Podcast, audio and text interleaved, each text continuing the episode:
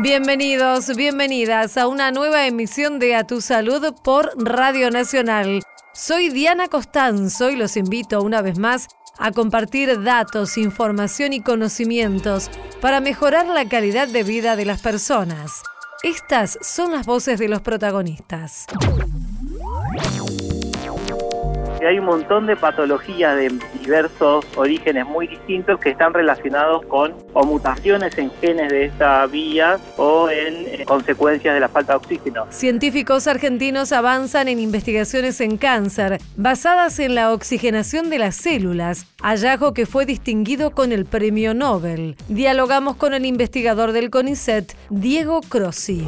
Una enfermedad muy contagiosa que contagia cuatro días antes de que aparezca la erupción en la piel y la fiebre. Siguen en aumento los casos de sarampión y los médicos insisten en la importancia de aplicar la vacuna triple viral. Entrevistamos a la jefa de epidemiología del Hospital de Niños Ricardo Gutiérrez, Ángela Gentile se ha podido llevar a cabo gracias a la articulación y a la colaboración entre diversos organismos como el Ministerio de Agroindustria, el Ministerio de Educación. Frutea tu escuela es un concurso que promueve el consumo de frutas en los y las estudiantes.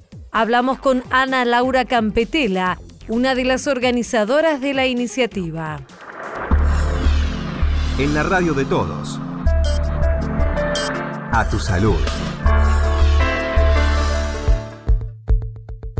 Los norteamericanos William Kelly, Greg Semenza y el británico Peter Radcliffe han recibido el Premio Nobel de Medicina y es por haber desentrañado, según indicaron, la maquinaria molecular que les permite a las células censar y adaptarse a niveles variables de oxígeno.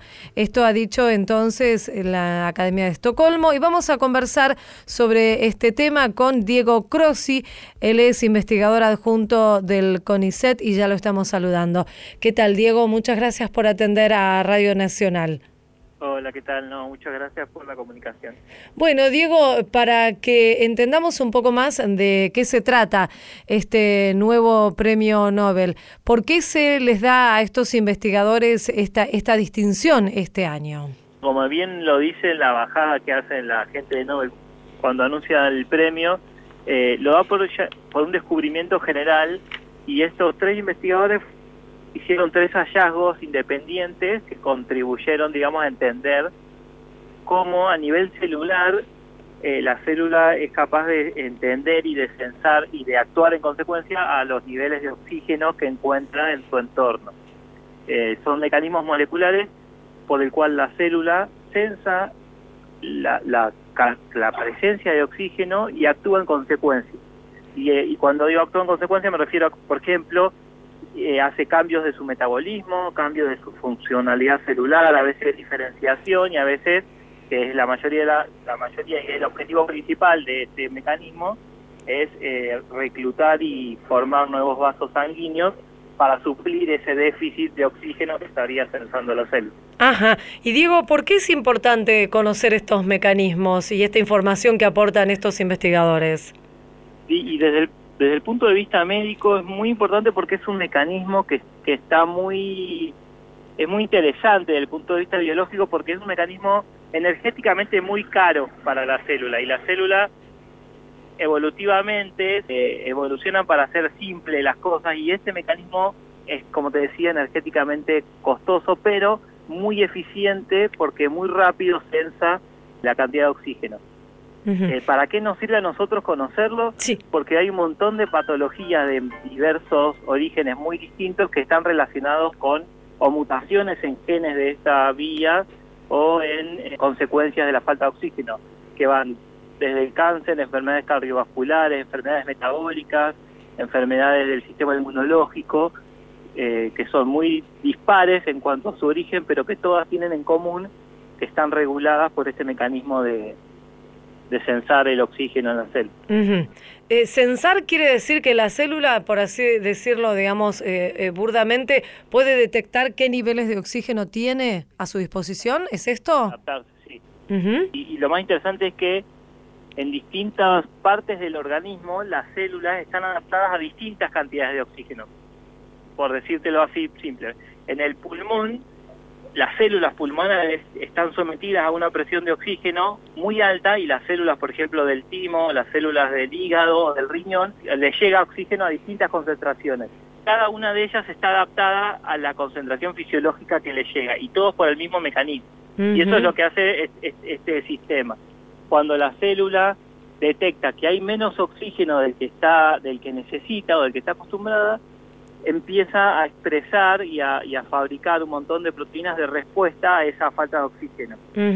¿Qué hacen? Se adapta para vivir con menos oxígeno o genera vasos sanguíneos para que le llegue más oxígeno. Claro. Ahora, eh, esta, esta investigación y esta información que aportan eh, estos investigadores en, sus diferentes eh, líneas de trabajo que confluyen ahora en, este premio, ¿a ustedes como investigadores les resulta fundamental para realizar su trabajo de ciencia básica? En, el caso tuyo, trabajas en cáncer, ¿cierto? Sí, sí, de hecho nosotros, en el, yo trabajo en el laboratorio de inmunopatología del doctor Rabinovich y nosotros nuestro trabajo está, eh, una línea de trabajo está eh, atravesada por la falta de oxígeno, porque nosotros demostramos en 2012 que la proteína con la que nosotros trabajamos, que su función es regular la respuesta inmunológica, fíjate que alejado, eh, está, ella está regulada por la, por la presión parcial de oxígeno en los tumores, o sea que los tumores afectan la inmunología eh, a través de censar la presión de oxígeno. Y obviamente utilizamos un montón, todo el, el, conocimiento generado por estos investigadores a nosotros nos sirvió muchísimo para entender la biología de, de nuestro sistema de trabajo. Y más allá, hoy en día hay muchas patologías asociadas a estas a mutaciones en estas enfermedades. De hecho, uno de los tres que le dan el Nobel fue el que trabajaba en genes eh, supresores de tumores y fue el que describió una proteína que hoy es una de las que regulan estas vías, que se llama, hay un síndrome que se llama el síndrome de von Wieper-Lindorff, que es una patología asociada a la falta de una de estas proteínas que genera cambios metabólicos en, en un montón de, sistemas, eh, sobre todo en patologías de origen renal. Hay muchas patologías renales asociadas a esta falta. Seguro. Ahora, eh, Diego, siempre antes de que se entregue el, el, Nobel en las diferentes categorías se hacen estas, estas apuestas, se dice, a ver, bueno, este año puede ir por este lado. ¿Era esperado este premio para esta investigación? No, la verdad es que no, porque son son son esos premios que, que se da como al eh, como no, no, no quiero decir a la trayectoria, pero son hallazgos que ya están hace mucho tiempo y están bien asentados. Viste que hay premios no como por ejemplo el año pasado, que se les da a hallazgos disruptivos que cambian de golpe eh, el, algún paradigma de la ciencia. Estos no, son más nobles que como los cuando el año anterior me acuerdo que se los habían dado a los del ritmo circadiano. Sí son trabajos que se, que se vienen desarrollando hace mucho tiempo, que es conocimiento ya muy bien asentado, ya muy bien demostrado y muy bien utilizado por casi toda la comunidad científica en ciencias biomédicas. Este me parece que es uno de esos. Claro. Premios a la, estabilidad, digamos, de algún hallazgo. Claro, vos, vos, decís que tiene que ver, digamos, con lo que luego se ha podido avanzar en base a esta investigación inicial, digamos, todo lo que se ha podido progresar. Exacto. Igual los tres investigadores que ganaron son científicos de primera línea, no es que son casualidades, digamos, que son caídos de, sí. de la nada. Claro, ¿podés contarnos un poco más acerca de, algunos de ellos? Por, por mi relación en cuanto a mi tema profesional, que, es la hipoxia, eh, conozco más a uno que es Radcliffe, de los tres, eh, que fue el que trabajó más en desentrañar los mecanismos moleculares y no varios mecanismos por los cuales la célula sensa el oxígeno. Otro de los que, bueno, de que te decía que es el de la proteína von Wieper-Lindau, que es un gen supresor de tumores que está asociado al mecanismo de sensar oxígeno.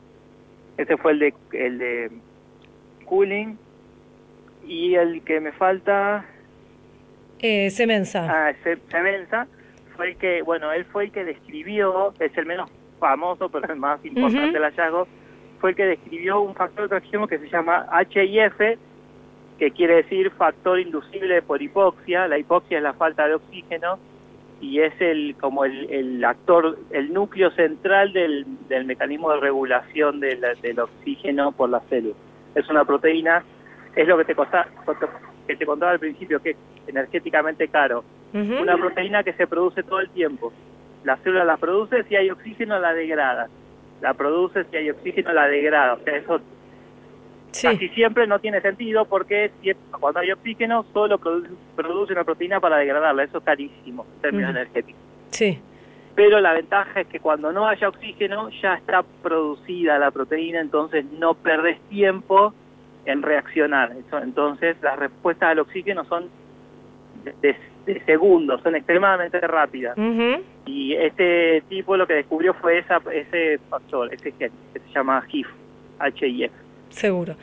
Queremos agradecerte, Diego Crossi, investigador adjunto del CONICET, por habernos ayudado a entender un poco más acerca de este premio Nobel de Medicina otorgado a estos eh, tres investigadores eh, sobre el tema de cómo las células se adaptan a censar y a los diferentes niveles de oxígeno. Te mandamos un saludo, muy amable. Muchísimas gracias a ustedes por la comunicación. Adiós, Vale. Diego. Chao.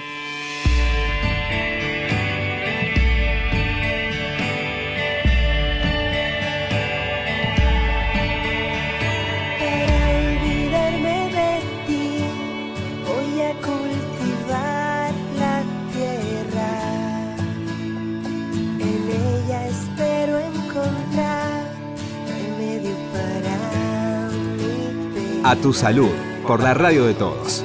Aquí plantaré el rosal con las espinas más gruesas. Tendré lista la corona para cuando te mueras. Para mi tristeza violeta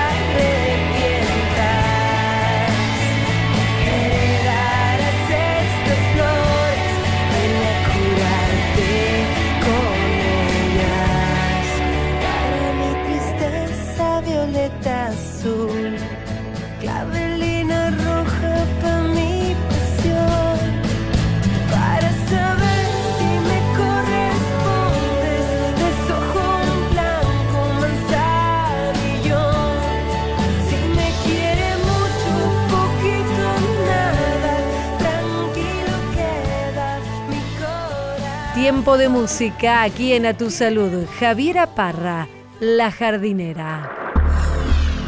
En la radio de todos. A tu salud.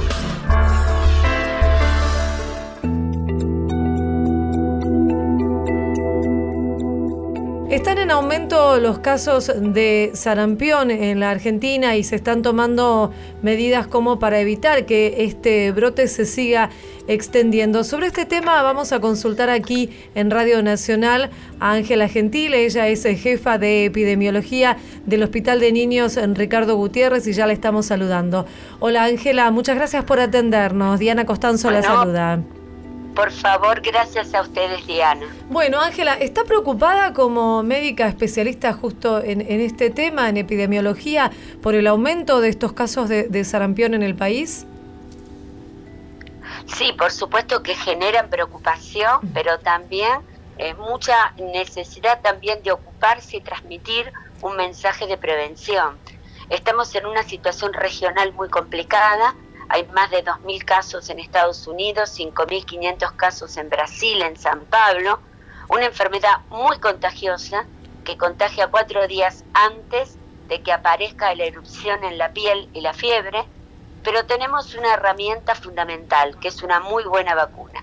Y tenemos que llevar los chicos a vacunarse, tal como dicen las normas en este momento. Mm, seguro, seguro. Ángela, ahora eh, escuchábamos, por ejemplo, el último caso que se dio de esta mamá que no se vacuna y eh, contagió la enfermedad a sus hijos. ¿Estos casos están en aumento aquí en el país, digo, de personas que a pesar de que se hacen eh, recordatorios, se informa y se dice, y la vacuna obviamente está en el calendario en forma obligatoria, no se están vacunando? Por supuesto que hay grupos antivacunas que tienen reticencia, a veces a todas las vacunas, a veces a algunas. Por suerte no es la misma situación que Europa Estados Unidos, donde es un movimiento con mucho auge, y por eso los brotes tan importantes de Europa y de Estados Unidos. Pero acá en la Argentina los hay, y esta es una prueba contundente, y tenemos que trabajar muchísimo para generar espacios de diálogo, para que la gente entienda la importancia de la vacunación. Y si tiene dudas, consulte a la persona que le va a aclarar las dudas, al profesional que le va a aclarar las dudas. Muchísima gente hace búsquedas por internet que no conducen a nada bueno. No, Lo que hay que hacer es acercarse a un hospital, a un centro de salud y dialogar, expresar las dudas y buscar apoyo, porque eso es lo más importante. Ángela, están hablando eh, las autoridades sanitarias del peor brote desde 2000, cuando fue eliminado el virus en, en nuestro país. ¿Esto es así? Sí, esto es así y yo creo que acá el gran tema es la situación regional, porque hemos tenido importación de casos. Por ejemplo, en el 2010, con el, con el campeonato, digamos, mundial de Sudáfrica, eh, tuvimos 17 casos. Después hemos tenido casos muy vinculados a la importación, a los viajes, pero nunca una realidad regional tan difícil. Para nosotros tener Brasil con 5.500 pa- casos y con vuelos permanentes entre San Pablo y Buenos Aires es una situación complicada. Mm. Ahora, bueno, eh, se dispusieron estas medidas que mencionábamos al comienzo, ¿no? De eh, la dosis cero de la vacuna a los bebés que no llegan a estar en el, en el calendario. ¿Esto, digamos, puede frenar el, el brote?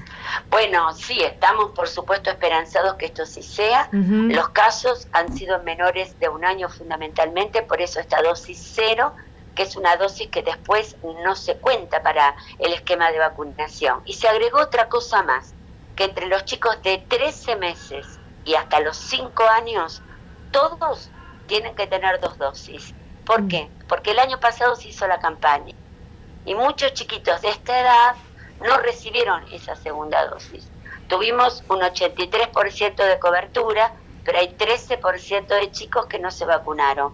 Y Mm. esto es importante, que estos chiquitos se tienen que vacunar. Es decir, en resumen, nosotros tendríamos que tener entre 13 meses y 5 años todos los chicos con dos dosis de vacuna. Luego los chicos del año a los 12 meses con su vacuna habitual y los chicos de 6 a 11 con esa dosis extra. Claro. Ahora, Ángela, ayer lo escuchaba al secre- director de enfermedades inmunoprevenibles, a Cristian Vizcayart, conversó con nosotros también, decir que aquellas personas adultas que tengan dudas acerca de si tienen aplicada o no la triple viral, lo mejor que pueden hacer es aplicarse otra dosis. ¿Esto es así? ¿No tiene ninguna contraindicación? Absolutamente, todos aquellos adultos que no están absolutamente seguros de esta segunda dosis se tienen que aplicarla, porque eso es lo importante. Se necesitan dos dosis después del año para asegurar que uno tiene una adecuada protección. Y por otra parte, también recordar que los nacidos antes de 1965 se consideran que no necesitan vacuna. ¿Por qué? Porque el virus sarampión en ese momento circulaba tan libremente que se considera que no son susceptibles, que tienen defensas. Mm, está bien, está bien, claro, sí. Eh, bueno, la situación realmente es, es preocupante, pero como usted dice, tenemos la vacuna, que es lo que hay que difundir y, y hacer conocer y que, digamos, se, se transmita esta importancia, este mensaje tan importante de que debemos estar vacunados, sobre todo en un mundo globalizado, ¿no? Como usted nos decía, con vuelos permanentes. Así es, ese es el tema, ese es el tema, la globalización que evidentemente hace que nosotros tengamos casos, incluso no sabemos que están, están en periodo de incubación, y por eso tenemos que tener toda la fortaleza como para poder realmente, bueno, eh, aplicar los esquemas necesarios y tener una buena cobertura de vacunación. Seguro. Queremos Así que esa agradecerle. es un poco la idea. Seguro, seguro, Ángela. Queremos agradecerle a Ángela Gentile, entonces, eh, jefa de epidemiología del Hospital de Niños Ricardo Gutiérrez, por esta charla. Como siempre, usted muy amable. Un saludo. Bueno, muchísimas gracias. Gracias, Diana. Hasta Ángela. luego. Seguimos en A Tu Salud. 50.000 estudiantes de todo el país están participando de Frutea tu escuela. ¿De qué se trata? Vamos a conversar sobre este concurso con Ana Laura Campetela. Ella es una de las organizadoras. Ya le estamos saludando aquí en Radio Nacional en A Tu Salud. ¿Cómo estás, Ana? Muchas gracias por atendernos. ¿Cómo están ustedes? Muy bien, Ana. Bueno, en principio preguntarte de qué se trata esta iniciativa que está convocando, como decíamos, a estudiantes de toda la Argentina. Así es, la verdad que estamos contentos y sorprendidos de la convocatoria que estamos teniendo, pero sobre todo orgullosos ¿no? de que esto realmente ha sido un, está siendo un concurso federal, que como vos bien decías, tenemos estudiantes de todo el país participando, de todas las provincias. Básicamente, Frutea tu Escuela es una iniciativa privada y en realidad de articulación público-privada, me, ani- me animaría a decir, porque si bien la, motorización principal sale desde acá de Córdoba, de un estudio de comunicación, y, se pone en marcha junto a empresas del sector frutihortícola, comercializadoras, principalmente en este caso tropical, se ha podido llevar a cabo gracias a la articulación y a la colaboración entre diversos organismos, como el Ministerio de Agroindustria, el Ministerio de Educación, el Mercado Central.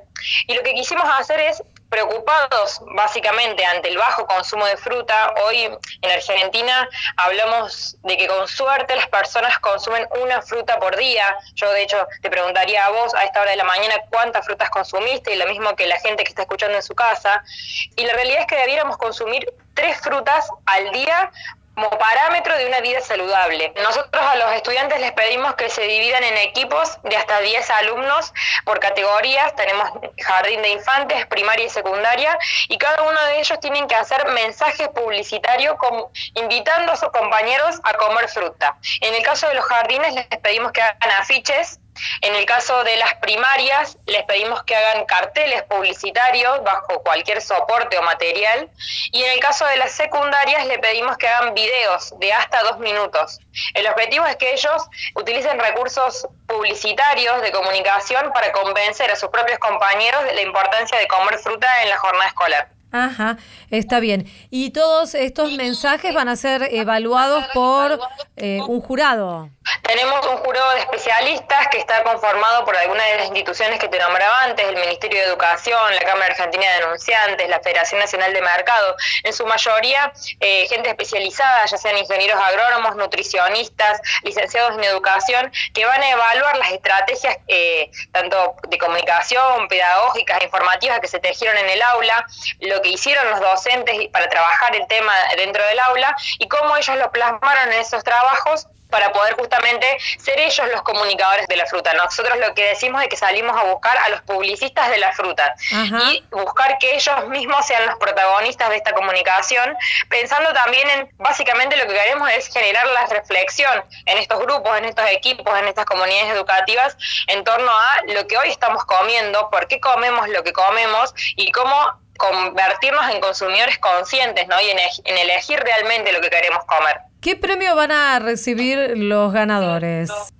Los equipos que ganan van a viajar ahora el 15 de noviembre a Buenos Aires, al Mercado Central, que es donde está ubicada la empresa Tropical Argentina. Van a hacer un recorrido por el mercado para que vean la diversidad de productos que se ofrecen en el país. Van a conocer las instalaciones de la empresa. Van a tener un mini recorrido por la ciudad de Buenos Aires. Pero además, cada niño, cada adolescente se va a llevar una tablet en términos individuales y además se llevan el gran premio que es la dotación de fruta para todo el año lectivo siguiente, es decir, para todo el 2020, el compromiso de que Tropical Argentina les va a estar entregando a esa escuela una dotación de fruta mensual equivalente a toda la población de la escuela. Es decir, un equipo de 10 chicos puede haber ganado fruta para su escuela, que a lo mejor tiene una matrícula de 1000, de 500, de 200 alumnos, y Tropical le va a estar haciendo entrega de fruta todo el año 2020, de marzo a diciembre, una vez al mes, para que esos chicos tengan el recreo saludable asegurado. Eh, Ana Laura, y decino finalmente cómo deben hacer aquellas escuelas que quieran participar de este concurso. Básicamente todas las inscripciones, toda la participación se maneja online a través del sitio web que es www.frutetuescuela.com.ar. Este año ya estamos en la etapa de evaluación posibilidades de inscribirse, pero sí les pedimos a todos los niños, adolescentes, docentes que estén escuchando el programa, que estén atentos que el año que viene va a haber tu escuela de nuevo y que a partir de febrero o marzo se abren las inscripciones. El primer semestre siempre es el momento en donde se trabaja, eh, donde los chicos hacen los materiales y los mandan todo a través de la web y después el segundo semestre, que es el momento en el que estamos ahora, se evalúan esos trabajos y se da, tenemos la premiación hacia el final de año. Ana Laura Campetela, organizadora del concurso Frutea tu Escuela, muchísimas gracias por atender a Radio Nacional. Te mandamos un saludo.